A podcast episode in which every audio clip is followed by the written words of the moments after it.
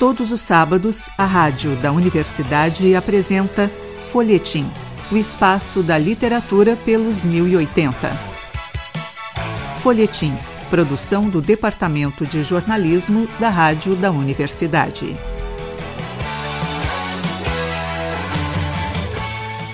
Olá, ouvintes. Eu sou o jornalista Pedro Palaoro e apresento a partir de agora o Folhetim Hoje conversamos com a jornalista Márcia Turcato. Ela foi repórter do grupo RBS, da revista Isto É, do Jornal do Brasil e do jornal Estado de São Paulo, além de colaborar com outros inúmeros veículos de comunicação. Também trabalhou no setor público como assessora de imprensa e coordenadora de comunicação em inúmeras instituições. Para contar as histórias vividas ao longo da carreira, ela está lançando reportagem da ditadura à pandemia, livro que está saindo pela editora Telha. Márcia, muito bom recebê-la aqui no estúdio virtual da Rádio da Universidade. Oi, Pedro. A alegria é minha. Um olá para todos os ouvintes da rádio. É um prazer estar conversando contigo e conversando com os ouvintes da rádio da universidade, que é um lugar que eu tenho um carinho especial, porque eu fui estagiária da rádio Assim que eu entrei na, na faculdade, no curso de comunicação, eu concorri a uma vaga de estagiária e trabalhei aí junto com a Maria Clara Jorge, jornalista que hoje está no Rio de Janeiro, e o nosso coordenador era o querido Carlos Urbim, que faleceu, mas é um amor de pessoa, e foi muito agradável trabalhar aí, e eu sei que é uma experiência muito boa para todo mundo que passa por essa redação e esse microfone. com certeza, com certeza. Márcia, tu traz aí um, um, livro com inúmeros relatos, né? Podemos dizer assim, crônicas da tua história como jornalista, assessora de imprensa, repórter. Como que foi fazer essa reunião, né, de, de relatos, colocar todos no papel? O que, que é que tu teve que selecionar? O que, que tu teve que tirar os nomes aí, né? Porque Uh, a gente pode notar que tem muitos, muitas histórias interessantes, mas que não tem o nome das pessoas. É verdade, alguns nomes ficaram ocultos, mas vários foram lembrados como uma forma de homenageá-los até. A, a ideia do livro, é, há muito tempo eu tenho vontade de escrever sobre jornalismo, e a, pandem a pandemia, essa reclusão, esse momento que a gente ficou voltado para dentro, e aliado ao fato da propagação de muita desinformação, chamada popularmente de fake news, que é uma expressão que eu não gosto, porque não news é notícia e não existe notícia falsa, né? Então eu prefiro chamar de desinformação intencional, é uma estratégia política. E eu trabalhei como voluntária num, num projeto da Fiocruz, de checar essas desinformações e desmenti-las. E isso, então, me deixou mais motivada. E no momento em que os jornalistas, a nossa profissão, a nossa missão social de jornalista estava sendo muito atacada, então tudo isso foi um caldeirão que me motivou a escrever. E eu fiquei muito feliz, especialmente feliz, porque no dia que a editora Telha uh, anunciou o lançamento do livro, foi justamente o dia que estava sendo informado, divulgado, o resultado do Nobel da Paz, que foi para dois colegas nossos, né, dois jornalistas, a Maria na Filipinas e o Dmitry na Rússia, que justamente enfrentam no seu dia a dia o combate à desinformação, que é essa fake news, né, que popularmente se chama assim. E, bom, feito feita toda essa volta, vamos lá, o, o conteúdo do livro, para ele não ficar é, nem maçante e nem muito pesado, eu distribuí as histórias entre engraçadas, algumas irônicas, algumas de aventura, e as outras, então, que dão o nome ao título da ditadura, a pandemia, se referem a períodos da ditadura do golpe militar de 64, que eu ouso dizer que perdura até hoje. Nós temos resquícios disso na nossa vida, no nosso dia a dia e na nossa representação em Brasília, que é onde eu vivo. É muito claro isso para todo mundo. Até o período da pandemia, que a forma como a pandemia foi tratada uh, pelas autoridades sanitárias federais e pelas autoridades políticas, mostra muito bem que há um laço, um laço que não se rompe entre o período ditatorial e o período que vivemos pandêmico. O, a forma como se lidou com a pandemia uh, no Brasil desrespeitando normas sanitárias internacionais, atacando a OMS, que é a Organização Mundial de Saúde, atacando todos aqueles institutos de ciência, inclusive a própria Fiocruz, que é anterior ao Ministério da Saúde, mostram muito bem o descaso e o confronto que existiu numa queda de braço que perdura até hoje entre ciência e mediocridade. E recentemente, ou seja, ontem até, é, nós tivemos o desprazer de ver a vacina associada ao aumento de casos de AIDS. Uma mentira terrível que fez com que o Facebook e o Instagram retirassem esse conteúdo uh, de suas redes. Isso é um crime, né? É um, é um, um crime é, de informação, é um crime de responsabilidade sanitária, é um horror. Então, Pedro, respondendo à tua pergunta, essa foi a minha motivação. Márcia, tem muitas, muitas histórias ali que tu conta é, se passam pelo nos bastidores, né, da, da, da, da apuração, é, do trabalho como assessor. Como que como que é pensar, né, fazer esse relato também tendo em vista que a grande maioria das pessoas não conhece né, os bastidores da área da comunicação, é, como que funciona essa relação entre repórter, assessor de imprensa, é, como que faz para a gente, jornalista, chegar nas pessoas, nos líderes, nas pessoas de poder para conseguir entrevistar. Como que é pensar isso, né? E fazer esse relato uh, de forma mais sóbria, né? Bom, é, a maioria das pessoas não conhece como é que é o bastidor de uma redação e muito menos o bastidor de uma assessoria de comunicação social. É, a maioria, eu acredito que nem imagina que os órgãos públicos é, têm uma assessoria de comunicação social, ou tinham, né? Ou tinham uma assessoria de comunicação social porque atualmente essas assessorias estão sendo desmontadas. Mas eu tive a felicidade de trabalhar num, numa época em que a comunicação institucional de governo era levada a sério. E eu trabalhei no Ministério da Saúde e eu vou dar esse exemplo. É, nós trabalhamos com informação e com mobilização social. A ciência, o médico, o epidemiologista, o cientista, sempre foi a campo naquela época acompanhado de um comunicador.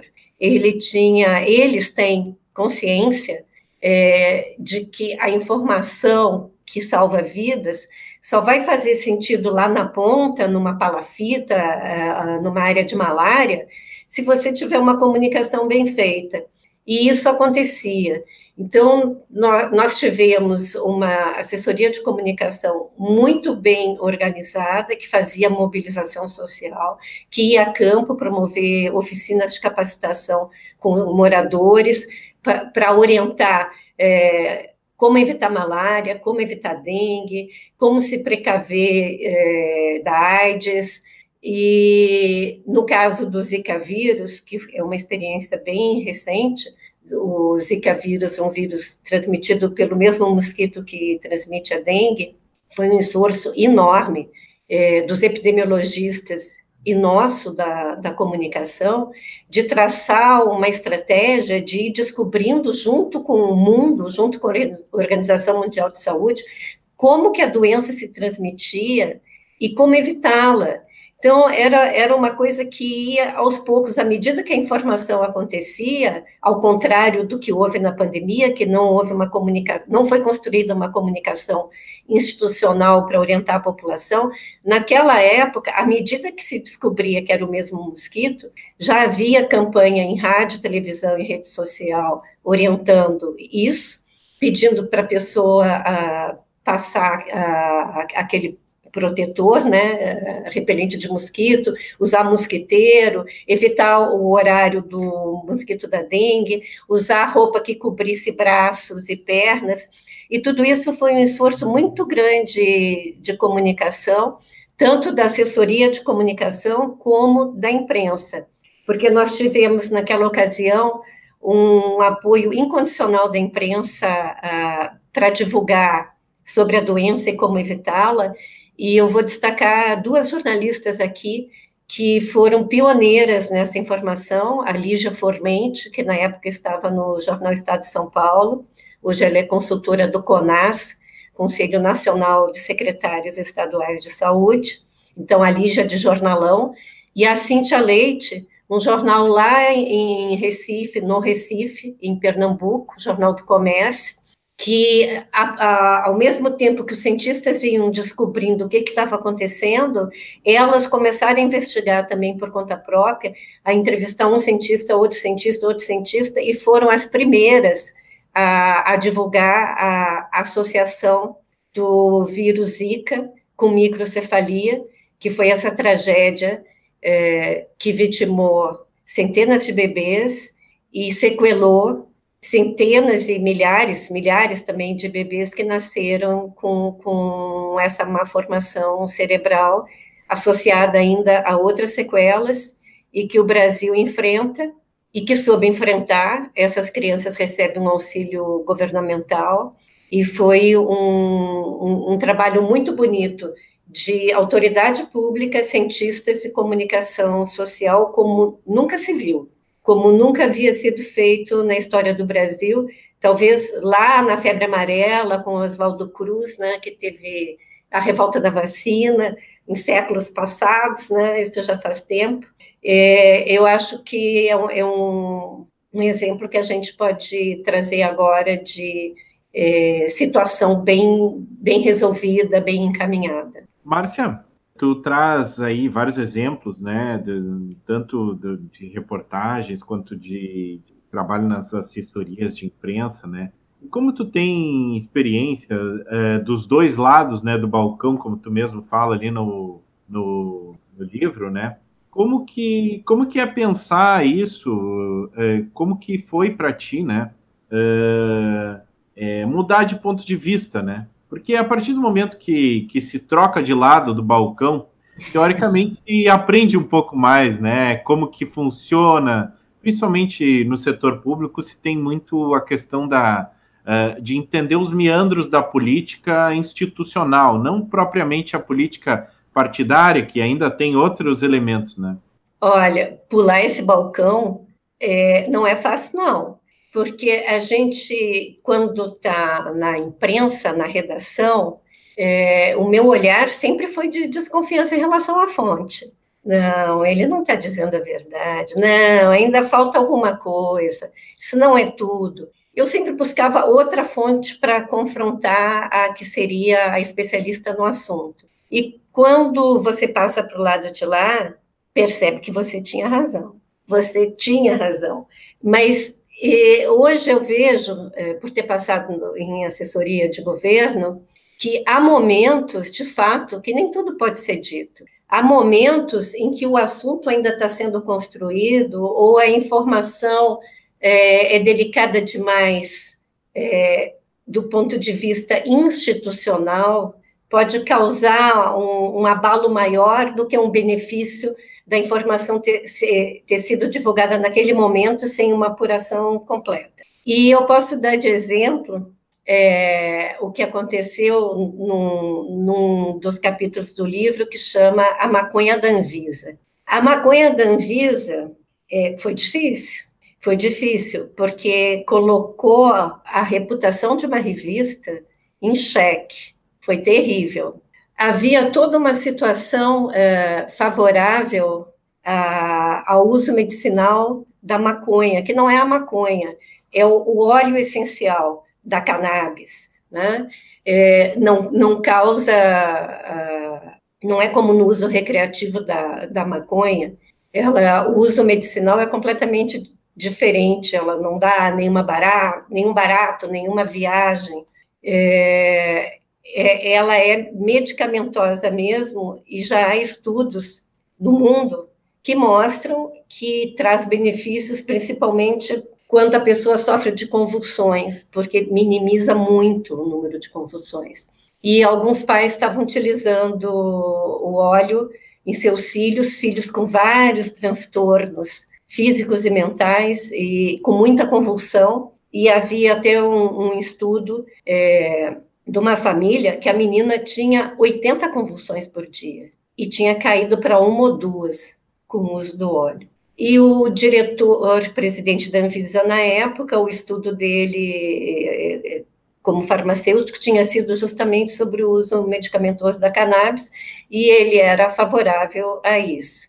É, Para contextualizar, o governo era da presidenta Dilma e o Brasil enfrentava aquelas manifestações de 2013 contra a Copa das Confederações, contra a Copa do Mundo, contra o aumento da passagem, é, que depois se entendeu que já era uma uma estratégia geral né, de um golpe que estaria por vir.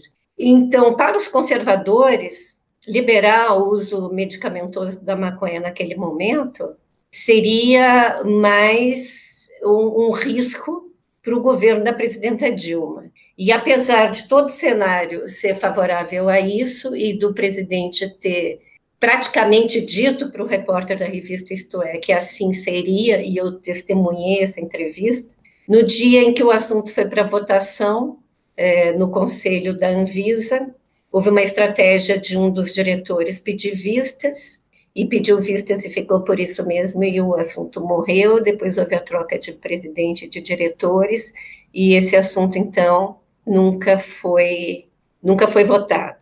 E continua assim até hoje. E não adiantou de nada não ter votado e não ter aprovado, porque, como nós sabemos, a presidenta Dilma caiu e as criancinhas, né, é, vítimas de vários males, continuam tendo convulsão. A cannabis hoje é autorizado, é autorizada a importação pela Anvisa, mas é num processo bem burocrático, é bem complexo, não, porque ela não está liberada no Brasil, não tem o plantio e nem a elaboração do medicamento aqui. Então, é assim que é estar do outro lado do balcão. Márcia, uma questão que tu, que tu aborda também, é, fica claro ao longo de todo, todas as tuas crônicas, é a questão de, das mulheres na mídia, né? Uh, o tratamento tanto é, das, das pessoas de poder quanto dos próprios uh, das próprias pessoas que entram interagem né, com a mídia sempre existiu uma, uma questão de uma questão problemática, né, do modo do, de tratar as mulheres nesse meio. Queria que tu falasse um pouco sobre isso. O ambiente da redação até hoje ele é ele é machista, ele é machista, ele é preconceituoso, mas ele espelha o que a sociedade é. Não é por ser uma redação que o comportamento é esse, é porque o mundo é assim. E é uma luta diária para as mulheres na redação, e isso até hoje. Então, o chefe da sucursal é machista, ele, ele se insinua para repórter, é, um ambiente de, de trabalho lá fora, na reportagem, age do mesmo modo. Então, diariamente, eu, eu enfrentei isso. Na redação era, ah, lá vem a musa da redação. Ah, a musa da redação. É, é um galanteio besta, que, que ninguém chama o repórter quando ele entra na redação de, de muso, de príncipe, ninguém faz isso, né? E lá fora, no trabalho, principalmente quando a mulher está num, num ambiente que tem mais homem, é, é, mais forte ainda. Eu enfrentei isso em, em vários momentos, uh, fazendo reportagem principalmente na área militar, é, no Comando Militar do Sul, e também porque eu estive embarcada em navio da Marinha é, para acompanhar as pesquisas de cientistas brasileiros no, no Polo Sul, na Antártica. É, é, é uma tentativa todo o tempo de. É uma disputa daquela mulher que está ali. É todo o tempo assim. Então, cada pessoa reage de um modo. Eu sempre fui muito seca e muito rude até nas minhas respostas. E, e me dei bem, eu acho, por causa disso. É, não sofri assédios que eu tivesse que ir numa delegacia de polícia me queixar, felizmente. E soube lidar com esse tema. E já que a gente, que eu falei na Antártica, eu preparei um ambiente aqui, Pedro, e quem depois puder ver o vídeo, atrás de mim tem algumas coisas que eu separei para mostrar. Aqui, nessa moldura azul, tem um xisto azul. É, é uma pedra da Antártica. E já, já vou dar explicação. Eu não saí pegando as coisas lá na Antártica, não, que isso é crime. Foram os geólogos que fizeram a coleta de materiais para pesquisa e alguns foram descartados depois porque era uma peça que estava quebrada ou porque tinha uma melhor, enfim. Então, aqui eu tenho um xisto azul em formato de coração. É, eu acho ele muito importante, ele, ele diz muito sobre a minha paixão, tanto na reportagem como na Antártica. O continente gelado é inspirador. Acima dele tem pedrinhas também catadas lá na, na costa. É, aqui, não sei se vai dar para ver, mas tem dois pinguins, tem um quadrinho de pinguim e alguns elementos aqui nessa estantezinha que são é, os lugares por onde eu passei e muitos desses objetos fazem parte dessa coletânea de temas que eu, eu conto no livro e que também é uma homenagem aos todos os repórteres e assessores de comunicação que souberam e sabem é, desempenhar é, a missão do jornalismo como um compromisso social. Eu, eu tenho orgulho, sabe, Pedro, da nossa profissão. Eu, eu acho que a gente tem que saber separar os que não sabem fazer jornalismo daqueles que sabem. Bom, e os que não sabem não me interessam. Eles não estão no, no meu convívio, não fazem parte da minha vida. Os que interessam são pessoas com quem eu já trabalhei, felizmente, alguns já faleceram, mas são pessoas que estão na minha lembrança, no meu coração, e que eu fiz questão de mencioná-los nesse livro. Então, é, dos jornalistas, eu cito o nome de todos de algumas pessoas que foram fontes, como você falou, ah, você não, não mencionou. É, eu, eu não mencionei porque não era necessário, o contexto já mostra é, quem são elas. Mas os jornalistas que cumpriram tão bem e cumprem com o seu papel relevante, fica a, a minha homenagem, meu agradecimento por ter trabalhado com eles, é, pessoas que me ajudaram nessa caminhada. Márcia, Uh, uma questão que também é, percorre todo o teu livro e que tu acaba de mencionar agora também é a questão ética, né? Dentro da profissão é uma, é uma questão sempre em voga, né? E ainda que uh, tanto fontes quanto uh, pessoas de poder que venham a ser fonte, né? não considerem isso, para os profissionais é sempre uma questão a ser considerada, né?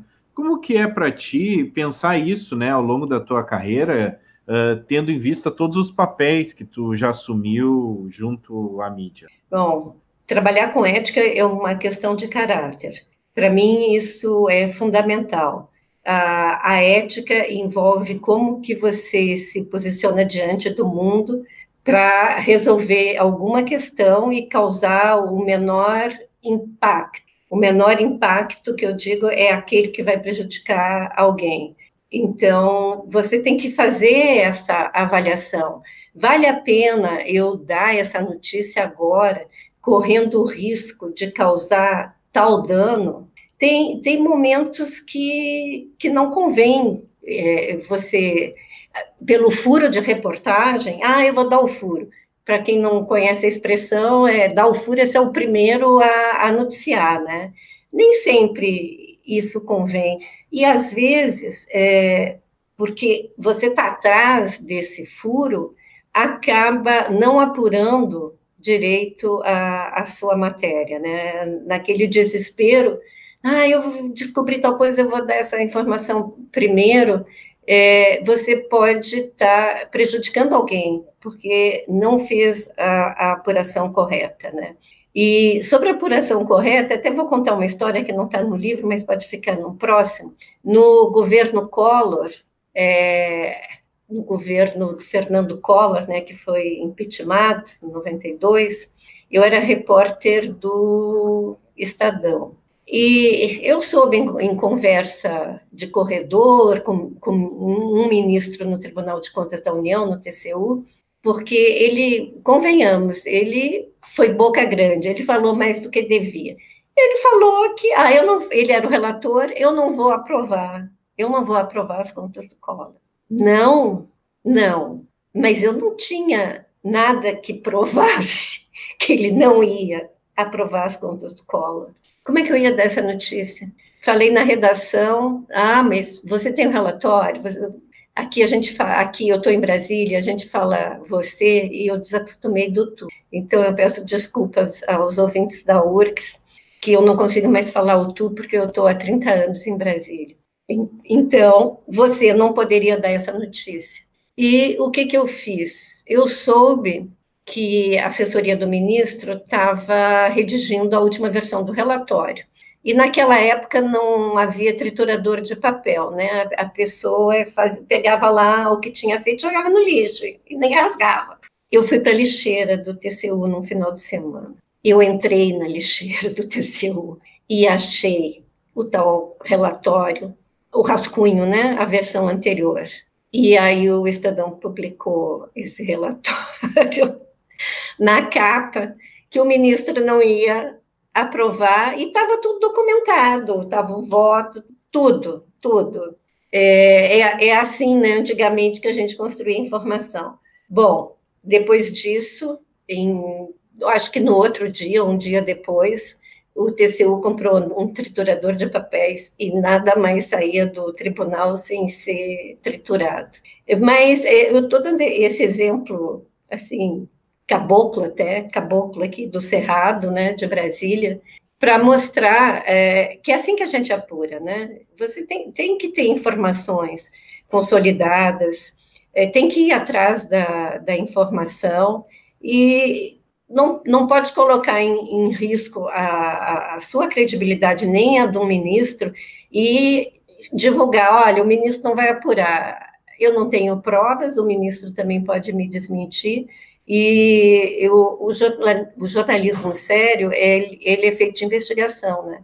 Muita investigação e muita checagem de fatos, e não é feito também só com uma fonte. A gente tem que ouvir mais de uma para confrontar a, a, que você ouviu antes e, e aí oferecer né, um, um, um repertório de informações para o seu leitor poder firmar uma convicção. Márcia, Quero agradecer muito a tua presença aqui no Folhetim. Uh, infelizmente, o nosso tempo está se esgotando. Gostaria que tu deixasse para os nossos ouvintes onde eles podem entrar em contato contigo, onde eles podem conseguir o teu livro, pedir autógrafos e mais. É, eu fico muito feliz também que o lançamento do livro está se dando no âmbito da Feira do Livro de Porto Alegre, eu não poderei estar presente, mas as informações vão circular por lá, na, na mídia gaúcha, na mídia aqui de Brasília também, já está tendo muita divulgação. O livro é editado pela editora Telha, o editor responsável é o Douglas, a quem, Douglas Evangelista, a quem eu agradeço todo o empenho, e quem tiver interessado pode adquirir, então, entrando no, no portal da editora, editoratelha.com.br, www.radiocultura.br. E Pedro, muito obrigada pela conversa, adorei. Um abraço para os ouvintes da rádio, um beijo para todo mundo. Muito obrigada e boa Feira do Livro. Obrigado, Márcia. Hoje, no Folhetim, tivemos a honra de receber a jornalista Márcia Turcato e falamos sobre o seu livro Reportagem da Ditadura à Pandemia, livro de crônicas que está saindo pela editora Telha. Para ouvir e compartilhar todos os nossos programas, acesse o site urgs.br/folhetim. Eu sou Pedro Palaoro e a apresentação e edição deste programa foram minhas. A produção foi de Débora Rodrigues. O Folhetim volta na próxima semana. A todos os ouvintes, desejamos uma semana de ótimas leituras.